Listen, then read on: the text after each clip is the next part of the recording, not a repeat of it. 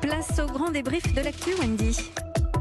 Oui, bienvenue à vous tous si vous nous rejoignez. Marlène, nous sommes ensemble jusqu'à 20h et euh, on refait l'actualité de ces dernières heures avec mes invités mobilisés sur Europe 1. Avec leurs témoignages et leur prise de position. Ce soir, j'accueille le professeur Gilles Pialou, chef du service des maladies infectieuses et tropicales de l'hôpital Tenon, le président de la région euh, Grand Est, euh, monsieur Jean Rotner, et le communicant et président de MCBG Conseil, Philippe Moreau Chevrolet. Bonsoir à tous les trois. Bonsoir. Plusieurs Bonsoir. questions ce soir. Les Français ont- ont-ils pris conscience de l'ampleur de la crise? Comment s'y retrouver dans les dits et les non-dits du gouvernement sur euh, la pénurie de masques ou les masques alternatifs pour tous? Lueur d'été ce dimanche, alors que des milliers de malades se battent, vous l'avez entendu, et que les familles pleurent les victimes. Vous pouvez aussi réagir et questionner en direct sur Twitter. Nous sommes ensemble pour les 20 prochaines minutes. Et je voudrais qu'on reparte, euh, messieurs Jean Rotner, euh, Philippe Moreau-Chevrolet et Gilles Pialou, euh, avec ce soir ce, baromètre BVA pour Europe 1. Et vous faire réagir, professeur Pialou, vous qui suivez la, situation sanitaire au, plus près comme infectiologue, sur euh, le ressenti des Français. 20e jour de confinement et seulement euh, 56% des Français pensent que le pire les attend, alors qu'ils étaient 80% et il y a moins de, de deux semaines. Un moral...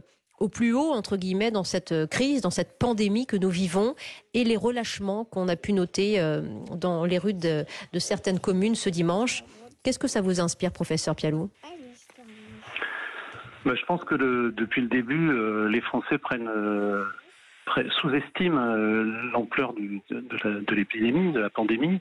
On l'a vu avec, on l'a vu au début, on l'a vu au début du confinement, on l'a vu pendant le confinement, on le voit maintenant parce qu'avait a été évoqué, je pense un peu d'une manière un peu précoce, euh, le, déconfinement. Oui. Euh, effectivement, comme vous l'avez dit, euh, c'est les beaux jours, donc les Français tout d'un coup retrouvent. bah, Je crois qu'ils ont ils ont pas compris, c'est-à-dire qu'il faudrait avoir une caméra embarquée et qu'on puisse évidemment on ne le fera pas, mais qu'on puisse aller dans les réanimations, euh, montrer ce que c'est que la réalité d'une partie de l'épidémie et que, comme l'a dit le directeur général de la santé hier, avant-hier, il n'y a jamais eu autant de monde en réanimation en France. Je- quand, quand on dit ça, je pense qu'on devrait pouvoir accepter une contrainte dans une vie, euh, même s'il fait beau dehors et que euh, les oiseaux chantent. Voilà. C'est vrai que et en plus, sachez que quand même ce, ce, cette, euh, ce, ce laisser aller, si je puis dire, ou ce relâchement dans les règles de confinement, elle, elle touche aussi les soignants. C'est-à-dire que c'est pas c'est à l'extérieur de l'hôpital et aussi à l'intérieur parce qu'ils sont fatigués, parce qu'ils ont envie aussi de, de se réunir, d'avoir un peu de. Évidemment. Donc on est très très très en alerte là-dessus.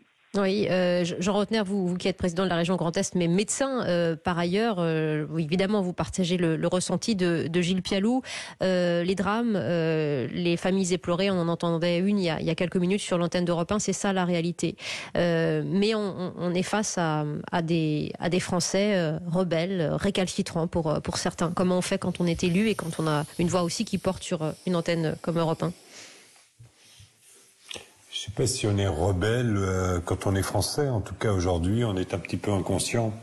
J'ai eu tout à l'heure un message de la part euh, d'une cadre de garde euh, à l'hôpital chez nous euh, ce soir et qui me dit les, les soignants sont scandalisés par les attitudes euh, qu'ils découvrent encore de, en venant à l'hôpital travailler, euh, le nombre de personnes qui se promènent, qui vaquent à des occupations diverses et variées en ville.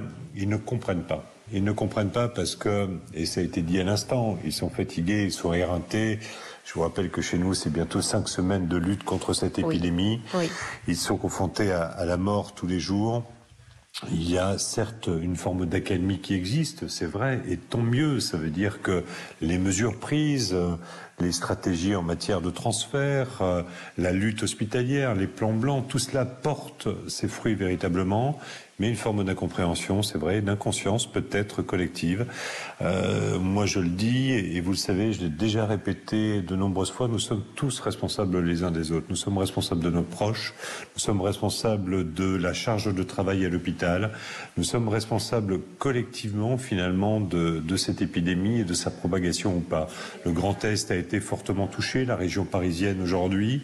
Si ces mesures de confinement, si les Français sont responsables, on peut peut-être encore espérer, espérer une forme de limitation de la propagation de l'épidémie sur le reste des territoires. Il faut donc que nous soyons conscients de cette responsabilité. Oui. Et euh, je, peux, je, je peux vous dire que les morts, nous les comptons chez nous. Hmm.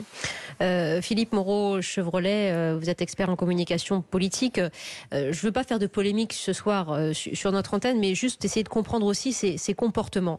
Est-ce que c'est parce qu'à un certain moment, la parole politique, euh, la parole des autorités n'a pas été assez claire et, on peut parler avec vous si vous le souhaitez des masques alternatifs, donc des masques que chacun d'entre nous pourrait porter, c'est ce que dit l'Académie de médecine, et devrait porter obligatoirement en sortant à l'extérieur. On a eu peut-être un, discours un peu illisible, pas assez franc et, euh, et peut-être parfois pas assez alarmiste. Oui, il y a eu un retard euh, à l'allumage de la crise qui été très préjudiciable. On a vu notamment euh, le, chef de l'État hein, aller au théâtre. On a vu beaucoup de personnalités expliquer que c'était simplement euh, une petite grippe, donc ça ou une grosse grippe. Donc ça, ça a beaucoup atténué le, le message sanitaire au départ. Bon, on peut le regretter collectivement et à peu près tout le monde, quelle que soit la, catégorie, a, fait cette erreur au, départ de, mm. nier la réalité. Hein. Euh, ça a des, traces, c'est sûr. Et aujourd'hui, rattraper ça, c'est difficile. On voit bien que le gouvernement est en état de marche pour le faire. Il y a quand même Philippe Véran, Salomon, on va dire, qui font une communication à peu près quotidienne. C'est des, des, émissions de télévision qui sont suivies par des dizaines de millions de personnes aujourd'hui. donc c'est véritablement important. Mm ça permet quand même de rattraper les choses. Mais c'est vrai que les dégâts du départ sont, sont, sont, difficiles. Quand on présente une épidémie et que la première impression qu'on en a, c'est c'est pas si grave, continuez à sortir de chez vous et c'est difficile après de changer sur 68 millions de personnes cette première impression fausse. Maintenant, euh, je pense qu'il y a une réalité qui s'impose parce qu'on voit euh, quand on se connecte sur les réseaux sociaux et je pense que de plus en plus de Français le voient, euh, des gens qui sont contaminés, des gens qui meurent et la réalité c'est quand même que chacun dans son quotidien euh, finit par être concerné. Et ça, euh, quelque part, je pense qu'on peut quand même faire confiance aux Français pour réaliser au bout d'un moment euh, que la réalité les rattrape et que c'est pas l'affaire de quelqu'un d'autre. Je veux dire, la maladie, elle arrive. Moi, je connais personnellement beaucoup de gens malades. Euh, J'ai heureusement pas de décès dans mon entourage, mais je, je connais des, des, des cas de, de, personnes de famille qui sont mortes. Il faut rappeler que cette maladie, elle tue elle tue à tous les niveaux. Et, puis je pense que les Français en feront, euh, voilà, vont en prendre conscience de plus en plus. C'est, il faut quand même, on n'est pas un pays non plus euh, abruti. On a un pays de gens éduqués, on a un pays de gens qui apprennent.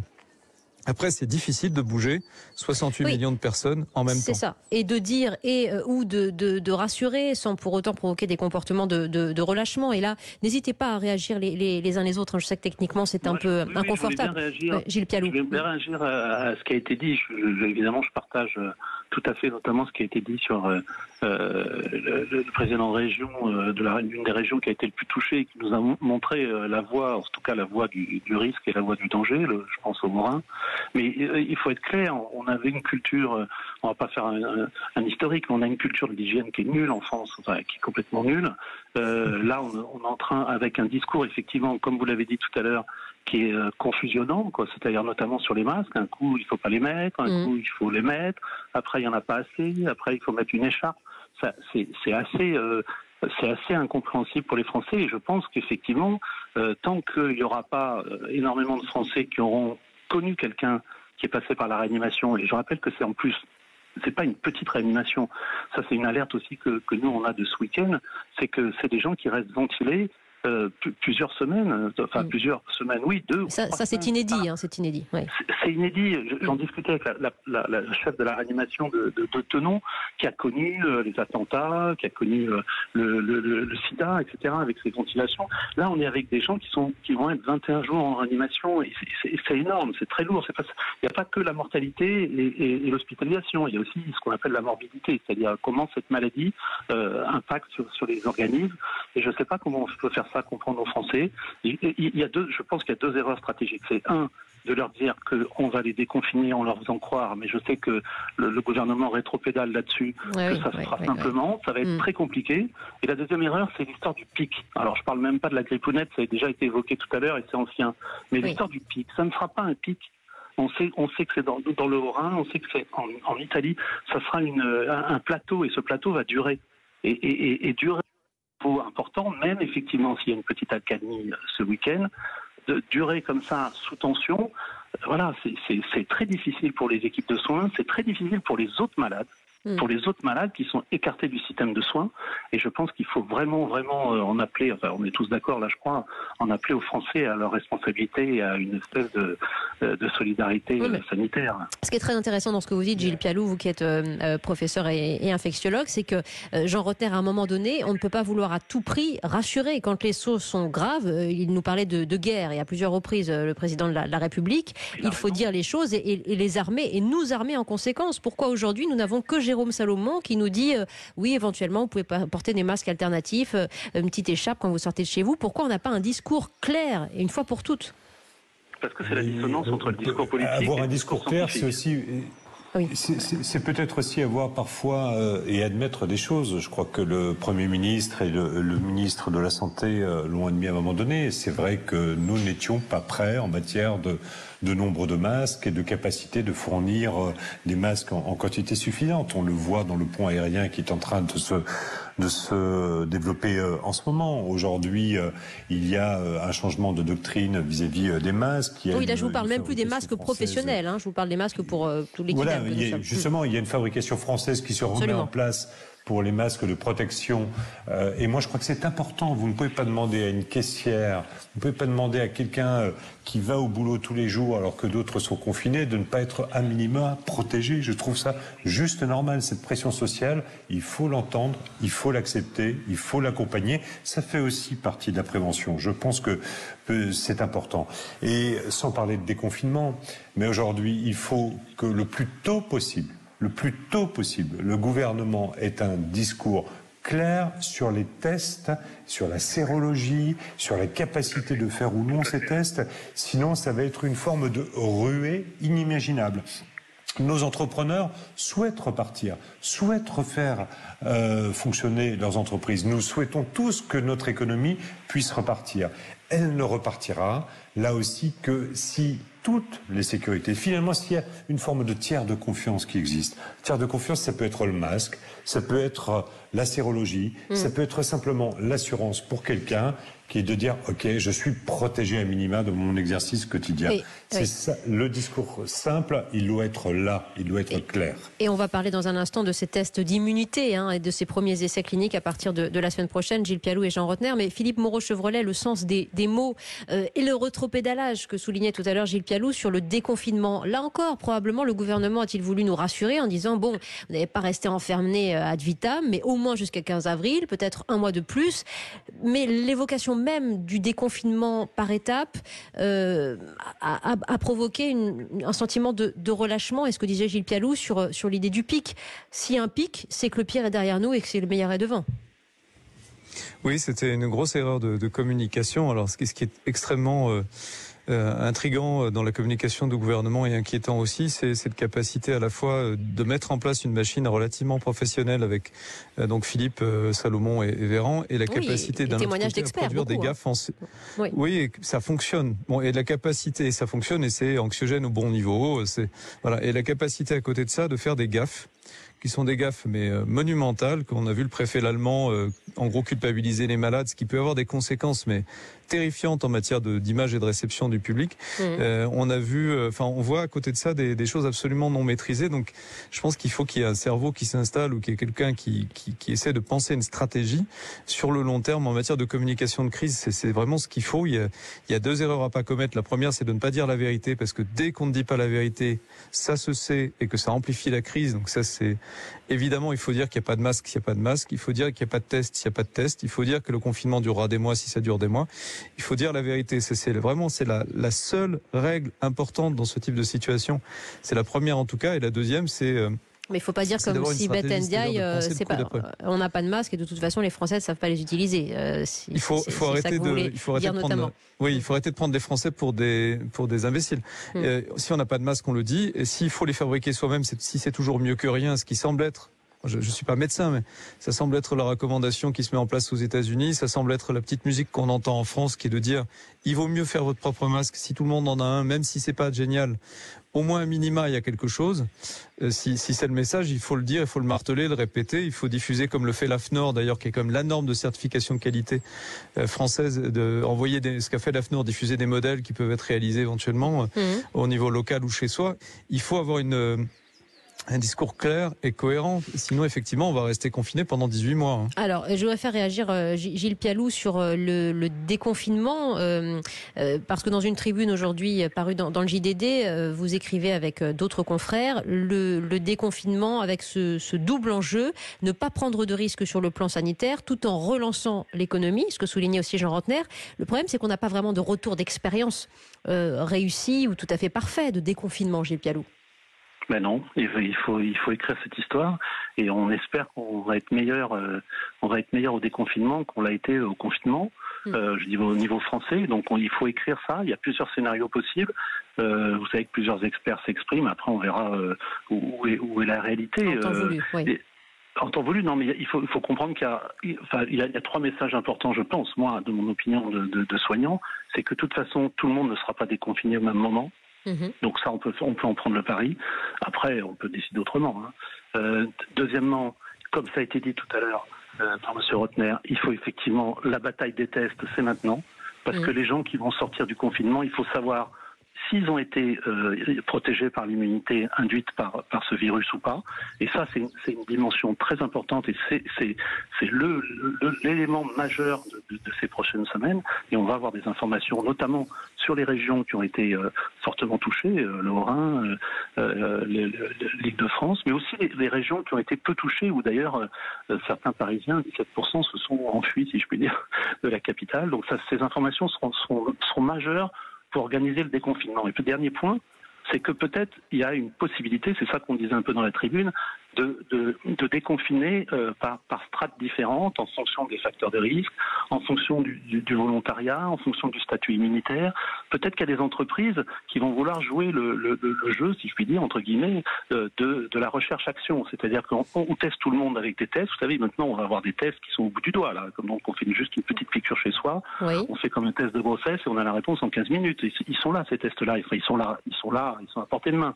Donc euh, peut-être que peut-être que des grandes entreprises qui ont besoin effectivement de, de, de semaines ou de mois, je pense à, à l'automobile notamment, euh, pour relancer leur économie, vont accepter euh, de participer à quelque chose qui est de la recherche-action, c'est-à-dire qu'on dépiste tout le monde dans une dans une entreprise, mais ça peut être dans une université, hein, et, et, et, en fonction du statut, on, on laisse euh, sortir sans surveillance quelqu'un qui est immunisé, et vous sous surveillance avec l'intelligence artificielle, comme c'est oui. dans des pays, mais sans que ce oui. soit policier, euh, ceux qui euh, sont pas sont pas immunisés. Oui, très intéressant. C'est une hypothèse, une hypothèse bien sûr. Euh, mais je, je, recommande la lecture de, de cette euh, tribune dans, dans, le JDD. Euh, aujourd'hui, euh, Gilles Pialou, la, la, la Covidière, notamment avec euh, l'intelligence artificielle. Jean Rotner, pour réagir à ce que disait à l'instant Gilles Pialou sur cette course au test d'immunité, qui est une sorte d'espoir justement pour, pour savoir qui a été infecté, qui a été immunisé et qui doit être protégé. Je pense qu'il ne faut pas que nous arrivions à revivre euh, avec les tests ce que nous avons vécu avec les masques. Mm. Dire, il faut là aussi dire les choses clairement. S'il faut des tests, eh bien c'est effectivement, comme le dit euh, Gilles Pielou, c'est maintenant que ça se décide. C'est maintenant que ça se commande. C'est maintenant que ça s'achète. C'est pas dans 15 jours, 3 semaines ou un mois. Mais alors que les essais cliniques ne sont pas encore réalisés. Hein, ça commence oui, mardi. Il y a des options à prendre, il y a des risques à prendre. Il y a des risques à prendre. Nous, les régions, on est prêts à prendre des risques là aussi, à prendre notre part à euh, cette participation à la relance de notre économie. Je crois que c'est crucial. Les grandes entreprises, ça a été dit, mais même les petites sont mm. prêtes à payer euh, 30 ou 50 euros un, un, test pour leurs employés. Et derrière, c'est vrai qu'avec l'intelligence artificielle, il faut peut-être que notre pays évolue aussi face euh, à cette épidémie et qu'on soit en capacité euh, de, de réagir. Euh, je crois qu'on n'est plus en droit d'attendre, on n'est plus en droit de se poser des questions aujourd'hui. Euh, la stratégie de, du déconfinement viendra un jour, mais aujourd'hui, les options techniques, les achats, les options par rapport au reste du monde, on n'est pas les seuls au monde. Et le déconfinement va s'opérer partout dans le monde. Et il va y avoir à un moment donné là aussi, des marchés qui vont se créer, des opportunités. Si nous ne saisissons pas les opportunités le plus tôt possible ici en France, bien, euh, nous allons passer à côté, à côté de quelque chose. Moi, je crois aussi que oui. déconfinement, il, se, il, ne se fera pas forcément de manière euh, uniforme. Il y a des avances de phase, il y a des régions qui sont très peu touchées. Tout ça, ça va être fortement différenciant. Mais il faut que nous y réfléchissions euh, en temps masqué. Et de toute manière, on va avoir un, un monde qui va changer des repères qui vont changer. Et ça aussi, nous le réfléchissons d'ores et déjà. En tout cas, euh, pédagogie, vérité et, gravité, hein, Philippe Moreau-Chevrolet, pour résumer en quelques secondes euh, ce qu'on ce qu'on vient d'entendre et de partager avec vous, messieurs. Oui, et puis euh, je pense qu'il faut arrêter. Enfin, le, le, mot déconfinement est, extra, est vraiment trompeur. Je pense que ce qui serait bien, c'est qu'on arrive à faire passer le message aux Français que, que si on sort de, de, de, de la crise d'une certaine façon, nos comportements vont devoir changer au plan sanitaire. Peut-être qu'on va tous devoir porter des masques pendant un long moment. Peut-être qu'il va falloir intégrer nos changements de pratiques d'hygiène de manière mhm. durable et pas juste se dire que c'est euh, on a passé trois mois à la maison, quatre mois à la maison et c'est fini, donc on ressort et on refait la même chose. Ce sera pas la même chose et ce serait quand même bien d'y préparer l'opinion en expliquant ce qui, euh, ce à quoi éventuellement il va falloir euh, renoncer ou disons de quelle façon il va falloir faire différemment parce que le plus tôt on, fera cette explication là, euh, je pense plus les gens intégreront que ce n'est pas qu'une parenthèse. Pour moi, en tout cas de mon point de vue, je pense qu'il va falloir s'habituer à, à des changements durables. Donc autant le dire. Philippe Moreau-Chevrolet à l'instant, expert en communication politique qui présidait euh, MCBG Conseil. Jean Rotner était également avec nous, président de la région Grand Est et Gilles Pialou, professeur euh, chef du service des maladies infectieuses et tropicales à l'hôpital Tenon à Paris. Merci beaucoup messieurs pour euh, votre lecture de, de cette actualité qui nous réunit. Merci.